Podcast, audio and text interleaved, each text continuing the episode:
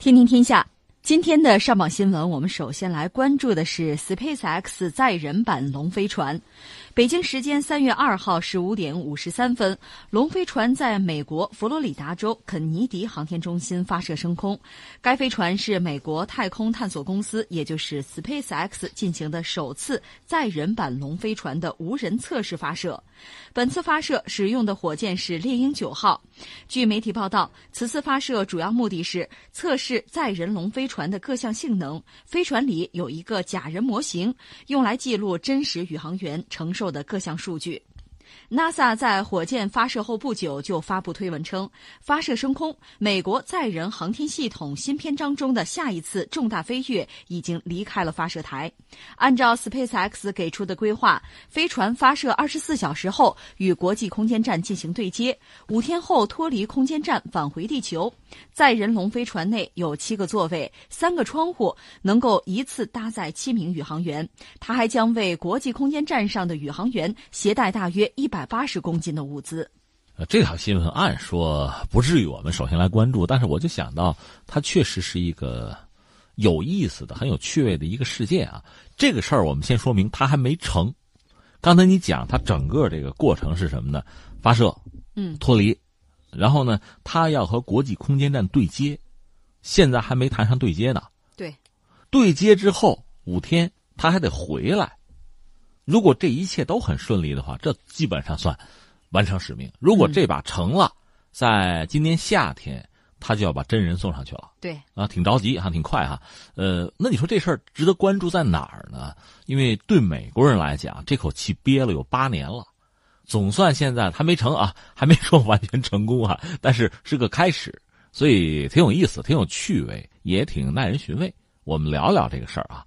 这聊什么呢？在美苏冷战的时候，美苏就是当时搞这个太空竞赛，我们都知道。而且苏联一度是领先，最早把这个卫星五七年，后来又把加加林送到太空啊，绕地球转一圈是一百零七分钟，就是苏联领先。这个美国人很受不了，一个是想不到，因为苏联在二战时候就受很大的损失嘛，我们就讲家家户户都死人，包括斯大林他们家都死人，结果人家在航天超越你了，嗯，那我们科技行不行啊？再就是民心士气本身受到巨大的打击，在这个背景之下呢，双方又都盯住月球了。苏联也有登月计划，但最终美国人是领先了，就阿波罗登月成功。一九六九年，苏联也就没有再登月。当然，作为一个插曲，现在还有人不相信美国人真的登月了 啊，是这样哈。当然，我们中国人把无人探测器就嫦娥四号送到月球背面，这肯定是真的。但是也有人质疑啊，这挺搞笑的一个事情。把这一幕放在这不说，就是说。美国和苏联的太空竞赛呢，随着登月，美国完成，美国算是领先。但是呢，美国国内又出了事儿，因为这个计划是谁提的呢？是时任美国总统肯尼迪提的，他后来被刺杀了。再后来是尼克松当了美国总统，尼克松想自己再再搞一轮，就有点像特朗普之于这个奥巴马一样，以前那个东西我不愿意要了，我玩新的。所以他又支持什么呢？就是航天飞机，NASA 就放弃了之前阿波罗的那个项目。就开始全心全意搞航天飞机，按照美国人的理想啊，因为资本主义嘛，人家算成本算的也很精，就是能反复使用，本来是一个挺好的一个设计。我还曾经有幸接触过我们两弹一星的一些功勋科学家，他们就说，当时中国人也盯着美苏的太空竞赛，就到底搞什么好？搞这个航天飞机就可以反复使用，但是搞苏联那套就是一个就是太空站了，就永久性的在天上搞一个太空站，什么时候太老化就坠毁就完了。就是在天上搞基础设施，咱走哪条路比较好？实际上，中国基本上走的是苏联的那个路，就是搞太空站这个想法。但是我们看到最近这些年呢，我们在就是可重复使用的航天器这个领域也在做工作，等于说我们是脚踩两只船，两手都不愿意放松。其实从长远看呢，确实也都有必要。但是美国当时义无反顾就搞了航天飞机，可真正搞起来哈，最后发现不是那么回事儿。就是所谓这个理想很丰满，现实很骨感。真搞航天飞机成本非常高，而且你想反复使用是吧？那你就必须做非常非常精密的反复的检测。你每一次就用一次，你就得认认真真的搞那么一年半年的搞这个东西，花钱无数，而且最后他多架飞机坠毁了。到了二零一一年，彻底就完了，最后一架航天飞机完成最后一次飞行，别再用了。不飞了，玩不起了，就到这儿。这意味着什么呢？各位，美国不是自称是一个航天大国吗？从二零一一年开始，他就没有能力把人啊，把宇航员再送到太空去了。你比如说，送到他那个国际空间站，嗯，那上面很大一块是他的呀，最大的那一块是他的呀，是多国合作的项目。他不是不让中国玩吗？他拉了一帮朋友，俄罗斯也参加了。那你现在你说美国宇航员怎么上天？他自己没有能力了，这你没法想象是吧？就是，那怎么办呢？只有一个办法，只有俄罗斯。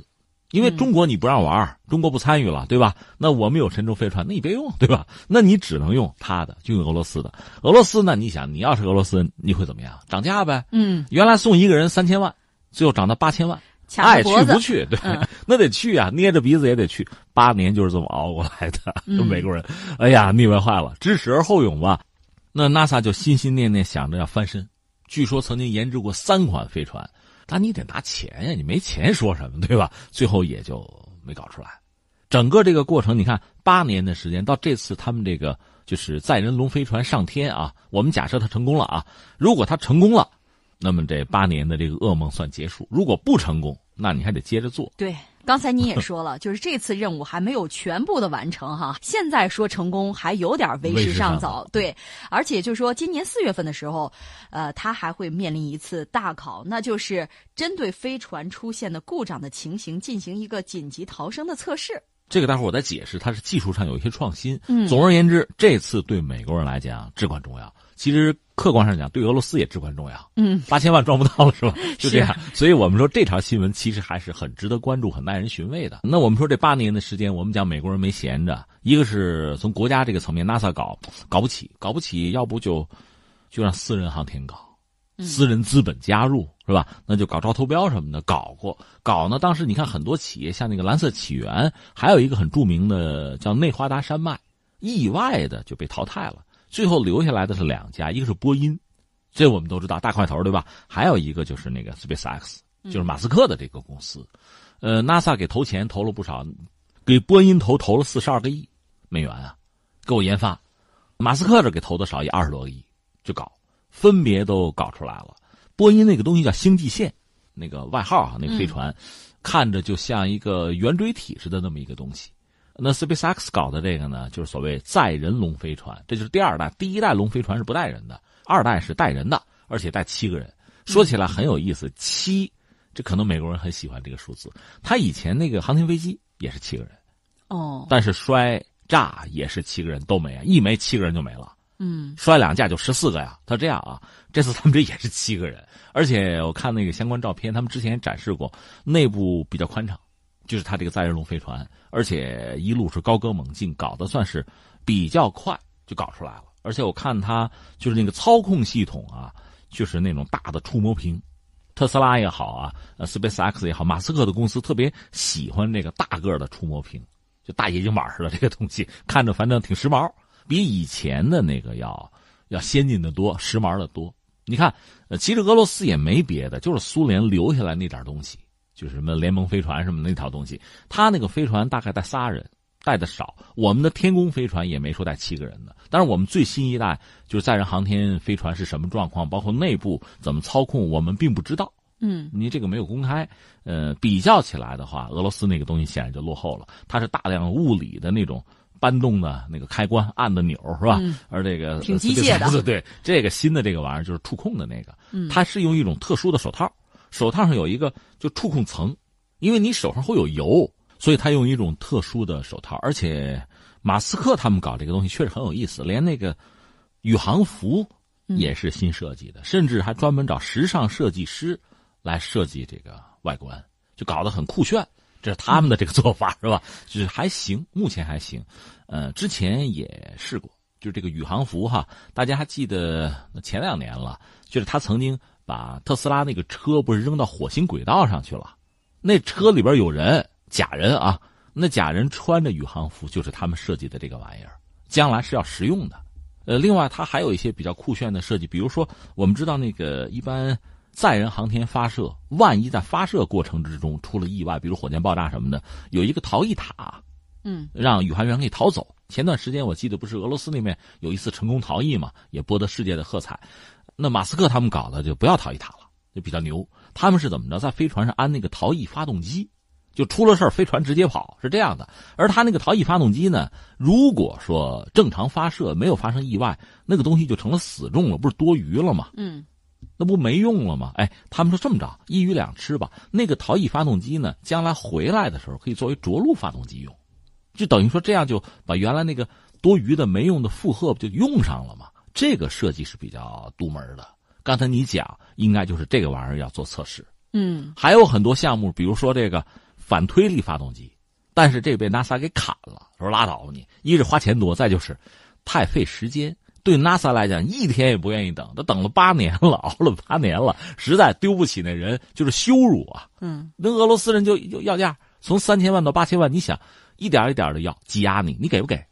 另一方面，就是美国本身有大量的航天任务，全指俄罗斯吧，双方关系又不好。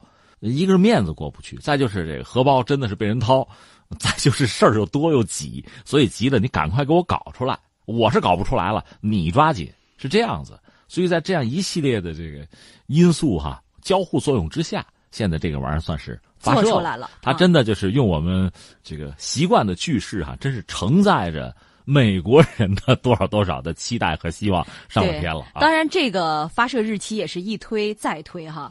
呃，刚才您还说到了有一家公司是波音公司，那 SpaceX 还有波音公司这两家公司的飞船到底哪家性能更好一些？其实我刚才听您分析了一下，我是觉着是不是 SpaceX 的性能，呃，不光是性能，包括颜值上是不是更胜一筹啊？你要说颜值，我倒是同意。至于别的，不好讲。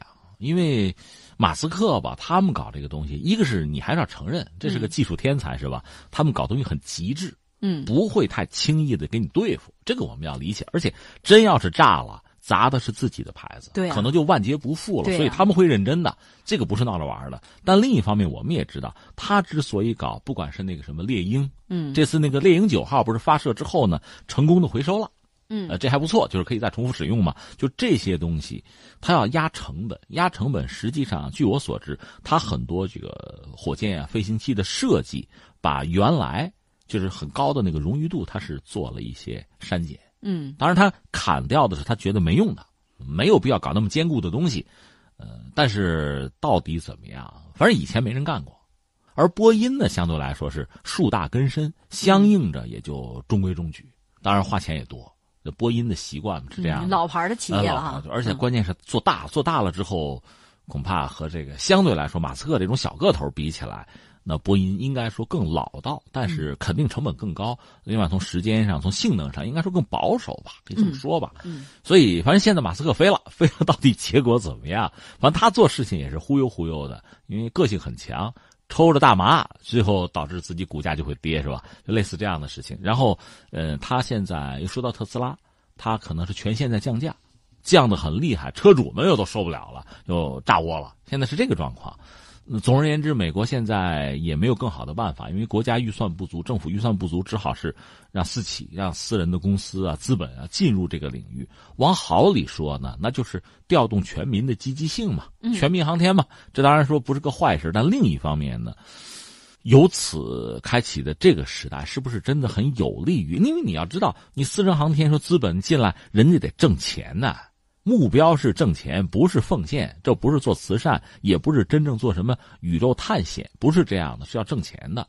所以这条路啊，是不是走的会很顺畅，还不好说。因为说到底，NASA 啊、政府啊，甚至包括这个特朗普啊、马斯克呀、呃资本呢，这帮人大家的目标都不一样，各有各的想法。